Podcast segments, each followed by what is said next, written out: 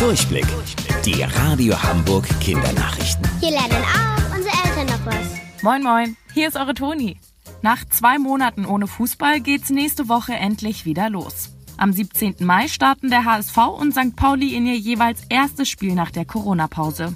Und obwohl sich viele über ein bisschen Normalität freuen, wird es trotzdem ganz anders als sonst. Denn nur Geisterspiele sind erlaubt. Also komplett ohne Zuschauer. Das liegt daran, dass normalerweise viele tausend Fans im Stadion sind und ihre Mannschaft anfeuern. So viele auf einem Haufen sind wegen Corona aber aktuell zu gefährlich. Denn dabei könnten sich sehr viele mit dem Virus anstecken. So ein komplett leeres Stadion ist aber ziemlich komisch. Damit sich die Spieler daran gewöhnen, probt zum Beispiel der HSV morgen schon mal im Volksparkstadion, wie das denn so ist. Wegen Corona liegen derzeit sieben große Kreuzfahrtschiffe im Hamburger Hafen.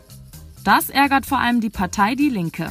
Denn die finden es gar nicht gut, dass die Schiffe ihre Motoren zur Stromproduktion laufen lassen, obwohl nicht mal Passagiere an Bord sind.